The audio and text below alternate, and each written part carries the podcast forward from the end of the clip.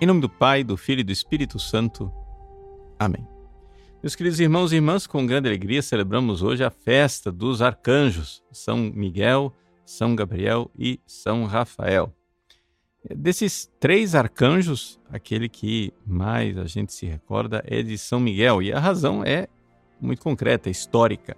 Ou seja, a gente só celebra agora esses três arcanjos juntos por causa da reforma do calendário romano introduzida por, pelo Papa Paulo VI. Anteriormente, havia uma data para cada um destes arcanjos. Né? Então, é, juntou os três, mas originalmente essa data era somente, era exclusiva de São Miguel. E é por isso que ele se sobressai sobre os outros dois arcanjos nesta data. Bom, é, acho que todo mundo sabe que o dia de hoje é precedido devocionalmente por uma quaresma, quaresma de São Miguel, são 40 dias de oração, pedindo a Deus verdadeiramente que nos liberte do mal, porque, afinal, as Sagradas Escrituras é, nos apontam é, São Miguel Arcanjo, no Apocalipse capítulo 12, como sendo o príncipe da milícia celeste, ou seja, é aquele que guia os anjos no combate contra os demônios neste mundo. Agora, a gente dizer isso para algumas pessoas pode soar estranho. Por quê? Porque, infelizmente, é, de uns tempos para cá se introduziu na mentalidade é, de algumas pessoas que se acham católicos mais modernos um certo ceticismo com relação à existência dos demônios, né? Ou seja, é, essa coisa de anjo e de demônio não, não seria propriamente cristão. É um, uma conversa aí que foram introduzindo é, crendices medievais, etc, etc. Mas nós que somos modernos, nós que somos sábios, nós que somos é, mais inteligentes, a gente não cai nessa esparrela de acreditar em anjos e demônios. Veja, se você pensa assim, eu infelizmente tenho que lhe comunicar uma coisa. É, é melhor você verdadeiramente mudar sua opinião, voltar atrás e abraçar a fé da igreja. Por quê? Porque a igreja crê e crê né, infalivelmente, como dogma católico, na existência dos anjos e dos demônios. E além disso, assim, se você não entende é, que existe uma luta espiritual onde os demônios querem nos afastar de Deus e nos levar para o inferno, você já acha que você vai ter uma dificuldade muito grande de ler os evangelhos. Por quê? Porque Jesus, nos evangelhos, a todo momento mostra essa luta espiritual através dos exorcismos, através dos seus ensinamentos, através de parábolas, etc. Ou seja, é uma verdade tão inquestionável, um negócio tão é, claro e tão transparente que fica até, a gente fica até meio boquiaberto, fica perplexo diante de, do fato de que é, como é que pessoas que de verdade creem é, são capazes de fazer um parêntese e dizer, ah, mas anjo demônio eu não creio, né? Graças a Deus, esse número está diminuindo cada vez mais. Quando eu era jovem, adolescente, antes mesmo de ser padre, né? A gente falar da existência de anjo e demônio parecia que você era um, uma, uma, criatura que brotou do túnel do tempo, saído direto da Idade Média, né? Que ninguém acreditava em anjo e demônio. Você falava em anjo e demônio. Eu, eu me lembro que eu, padre jovem, na catedral, é, de Cuiabá. Eu fui ordenado padre em 92, só para você se localizar no tempo. E eu vim para Cuiabá né, no final de 93. Eu me lembro, assim, é, devia ser 1994, 95, eu fazendo pregações a respeito é, do demônio, das tentações, etc. Né, e vinha pessoas na sacristia dizer é, padre, está exagerado demais. Assim, o, o senhor fala dos demônios, etc. As pessoas vão ficar impressionadas. Bom, graças a Deus esses tempos passaram, né? Ou seja, é, a gente hoje encontra com muito mais facilidade dentro da igreja as pessoas com a fé sólida, católica, tranquila de que de fato existe uma luta espiritual. E essa luta espiritual, ela é mais atual do que nunca. Por quê? Porque veja só, sinceramente, você acha que a inteligência humana dá conta de explicar e de ser responsável por toda a maldade que a gente tem visto nos últimos tempos? Ou seja, é tudo bem que os seres humanos. Tem gente má no mundo. Mas como que você explica, né?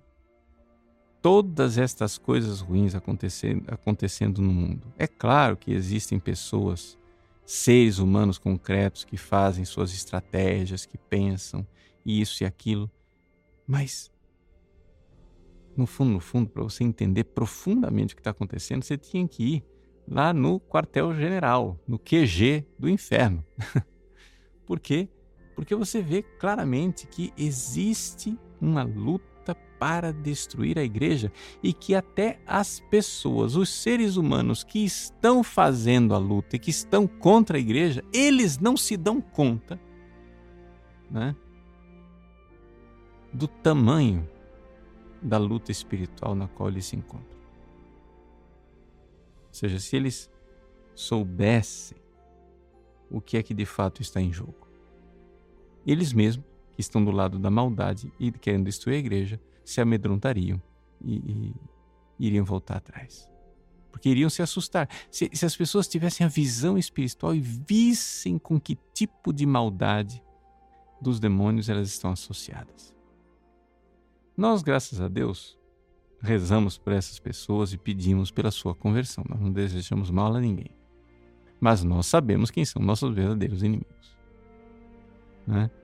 Ou seja, quando a gente combate dentro e fora da igreja heresia, infidelidade, pecado e todas essas coisas é, más, nós não estamos lutando, não é contra a carne, contra o sangue, mas contra os espíritos malignos espalhados nos ares que nós lutamos. É, essa visão espiritual, ela foi é, comprovada é, nos últimos tempos, né, pela visão do próprio magistério da Igreja, quando o Papa Leão XIII, no final do século XIX, em 1886, introduziu no fim da missa, a oração, a famosa oração de São Miguel Arcanjo. É uma oração que você certamente conhece e já rezou, né? Aquela São Miguel Arcanjo, defendei-nos no combate, sede o nosso refúgio contra as maldades e as ciladas do demônio, né? Etc. Você conhece essa oração. Pois bem, você sabe qual foi a origem dessa oração?